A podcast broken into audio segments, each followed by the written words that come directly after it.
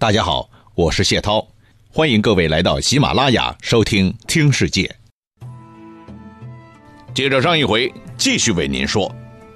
话说曹丕不想打了，想走，但是又怕没面子，于是乎就开会啊，说了一些暗示性的话，看看手下的高管能不能给自己找个台阶下下。要知道，手下那帮人个个都是聪明人嘛。一听老大这么问，立刻就深刻领会了领导的意图，个个出来抢沙发呀！陛下御驾亲征，孙权必然怕得要死，肯定会集中东吴所有的力量出来负隅顽抗的。孙权又是个小人，肯定不会放心让他手下带兵出来的，所以他必然要跑出来亲自送死。大家伙这么说，意思很简单了啊，就是说，老大你就稍微的练练。教训一下东吴那些鼠辈，然后就可以大大方方的撤军了。好吧，众人皆醉我独醒。这个时候，还是有人站出来表达反对意见了。这个人就是那个硬茬子刘烨，看事他实在是太准了。这回他又出来说事儿了，管你大家要不要面子，反正我认为我的意见是正确的。他对大家说。大家错了，孙权可不是大家伙说的那么菜的。他现在一定认为我家陛下前来只是引诱他出来玩玩，然后派我们家其他的将领从别的地方迂回包抄进攻。他有这样的想法，又怎么可能亲自来呢？他必然是坐镇后方，然后在前线布下重兵防卫的。曹丕一听不高兴了，哎呦喂！我说这个人怎么这么膈应呢？我想什么，你偏偏对着干，非要给我吃苍蝇，不给我面子是吧？行，咱们骑驴看唱本，走着瞧。好了，魏国的大军就蹲在江边开始等，吃喝拉撒好多天呢，搞得环境污染相当严重，但真的就见不到孙权的影子。东吴在长江南岸的那些布置没有丝毫的变化，曹丕这才明白，刘烨这回又看对了，自己就算在这里等到长江水流完了，孙权都不可能出现的。哎，算了算了，走吧走吧，撤军撤军。于是，魏国大军就这么走了，来的时候轰轰烈烈。好像干一场绝不收兵，可是到了最后却是草草收场，连个军事演习都算不上了。在曹丕要退走的时候，曹休那边派人来报告，说路上碰上一个来投降的东吴人。那个东吴人说，孙权这个时候啊已经到了濡须口了，准备甩开膀子和魏国大干一场啊，否则啊魏国的皇帝都到家门口了，也不理会一下。显得太没有礼貌了嘛！曹丕听了这个报告，就差没有骂粗话了。嘿嘿嘿，这个孙权怎么回事啊？耍猴呢吗？这是？他姥姥的，真是气死个人呢！老实说，孙权在这个时候出现了，这曹丕啊，还真不知道该怎么办才好。打下去吗？肯定不行；不打又实在没面子。哎呦，我的乖乖呀！我该怎么处理这个局面呢？正当曹丕尴尬的不行的时候，有个中领军叫魏征的，站出来说：“孙权除了依靠长江之外，就没别的依靠了。在水里，他自然是牛哄哄的，但他绝对不敢上陆地来走几步的。所以说。”孙权已经带人来到濡须口，并且上了岸了，这绝对是假冒新闻，路边社的伪劣产品。曹丕一听，精神一振，立刻把那投降的人给叫过来，而且不用你自己主动交代了，我们这边有大刑伺候，什么老虎凳啊、辣椒水啊、捆绑倒吊啊，通通都给用上。我就看你说不说实话吧。那个人心里苦啊，这一趟来，原本以为是个美差，说不准还能骗点赏赐回去，美美的过上一段小康生活。哪知道结局来个一百八十度大转弯，实在是让人意料不到啊！心里很快就崩溃了，受不了了，只能老实招供了，说这是东吴的守将，看到曹丕那边要闪人撤军了，故意创作了一个小段子，然后派他来忽悠一下卫兵的。哎，这就是故意让曹丕吃瘪，让你走也走的不舒服，回去以后浑身上下要养好几天。好吧，知道了这一点以后。曹丕心里啊，那叫一恨呢。好，好，你够狠！东吴这帮小子们，你给我等着，下一趟我还来，到时候看谁身上皮痒。好吧，这边厢曹丕和孙权像玩过家家似的，你来我往的扯着皮呢。等曹丕下一趟来，还得隔上一段时间。那好。那我们就让曹丕先到自己的首都去，好好凉快凉快，休息休息，出出气。我们再来看看蜀国那边现在情况怎么样了。老实说，益州那边形势一点都不乐观。刘备刚刚退出历史舞台，很多人就开始不看好蜀国的未来了，情绪开始不稳定了，胆子肥的。就开始觉得单干的时机到了，就想趁着机会出来捣蛋一下，哪怕不能推翻蜀汉政权，哎，出来恶心他们一下，那也是很爽的嘛。所以在这段时间里，不是蜀汉没表现，而是自顾不暇呀。诸葛亮肩上的担子越来越重了。这些麻烦制造者都是益州传统的老大级的人物。第一个，就是李严。刘备托孤以后，诸葛亮的权力很大，他的副手李严权力却很袖珍。托孤前，李严是尚书令；托孤后，被封为中都护，统内外军事，同时让他镇守永安。表面上看，中都护统内外军事。那就相当于军队的总监军、总政委了。但是事实并非如此啊！要知道，当时的中护军是赵云，管理成都的禁军部队。换言之，赵云就是首都警备司令部的老大了。李严当然不可能去抢赵云的饭碗嘛，所以他能管辖的也就是刘备当时留在白帝城的那些禁军。啊，刘备当时为啥到白帝城啊？是被打得大败而逃，到白帝城只是聚集了那一些散兵败将而已。那你说留在那儿的禁军有多少啊？李严能管的枪杆子那是屈指可数的。说的好听，说什么统内外军事，其实管的就是白帝城内外的军队嘛。一句话，权力相当有限。职务封赏是虚的，而刘备又让他留在白帝城，实际上的意思就是让李严扎根边疆搞建设。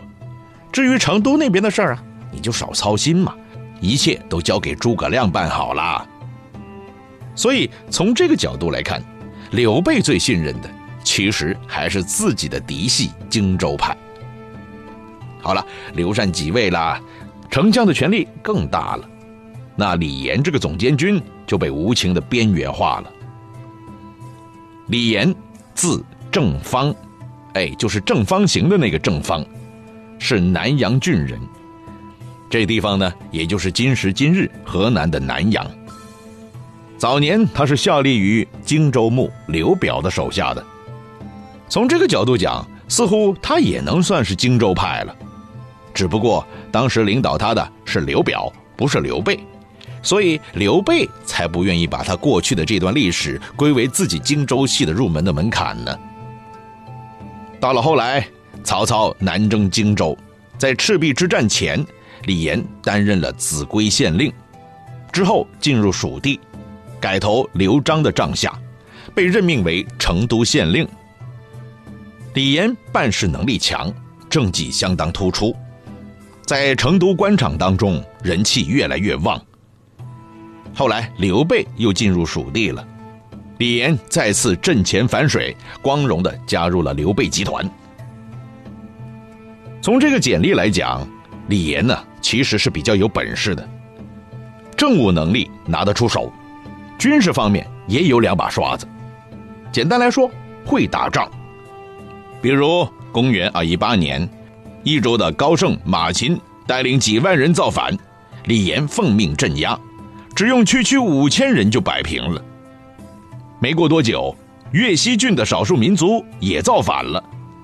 这个越西呢，现在还在，不过以前的繁体字现在已经改成了东西南北的西了，在今时今日，四川省的西昌附近。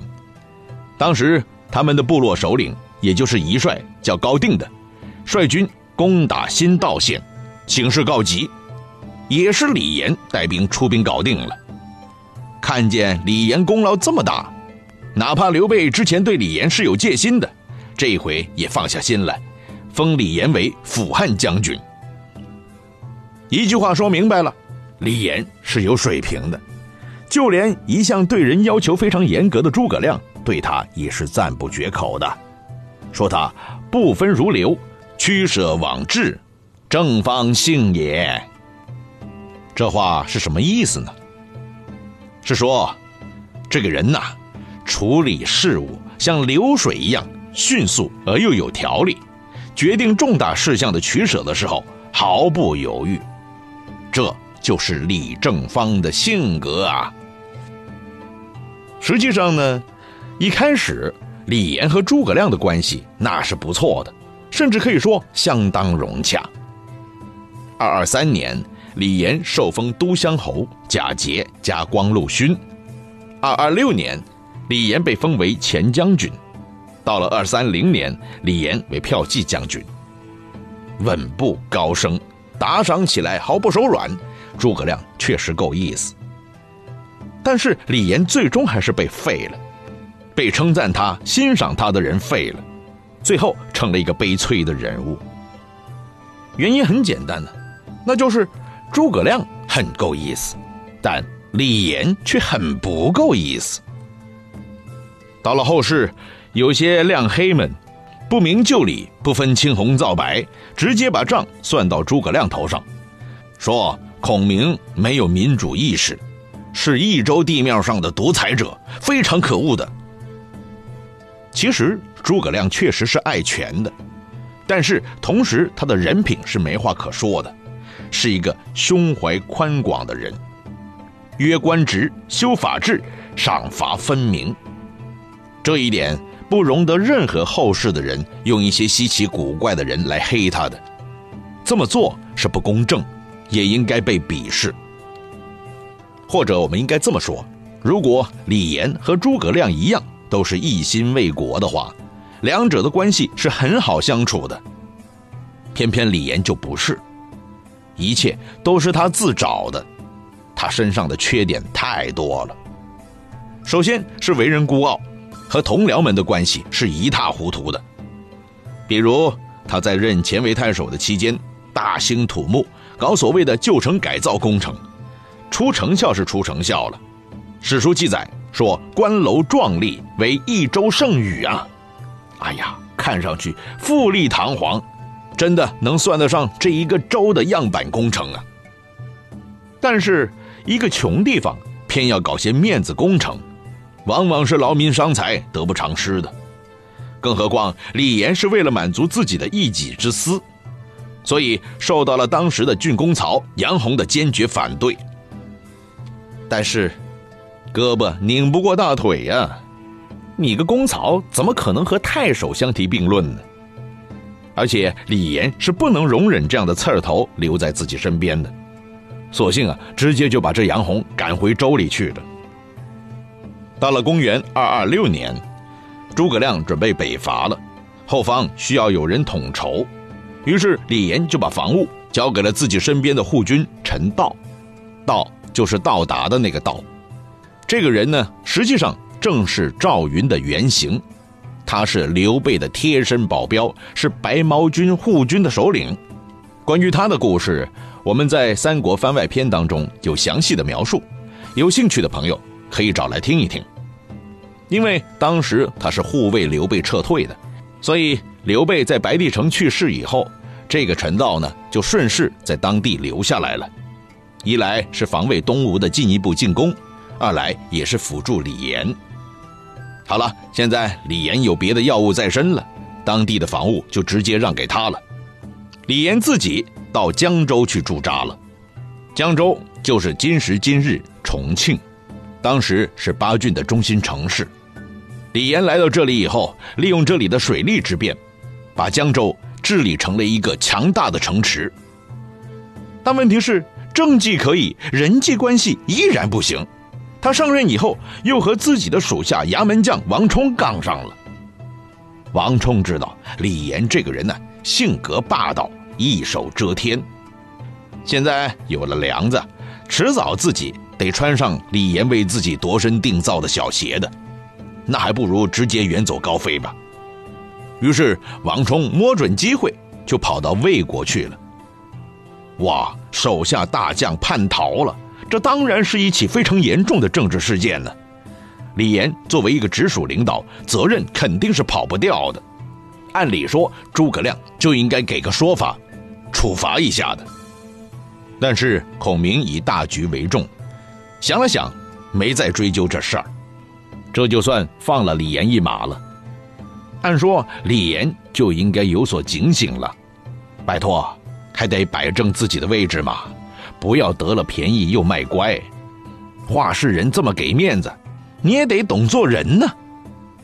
可李岩偏不，他和同事的关系难以相处，倒也罢了，顶多说你不善于沟通，没有亲和力嘛。但是李岩的第二个缺点就相当严重，相当要命了，这就是自私。而且经历了王冲事件以后，他的这毛病啊。根本就没改，甚至有点变本加厉了。哎，这就让大家的面子都挂不住了。他怎么个自私呢？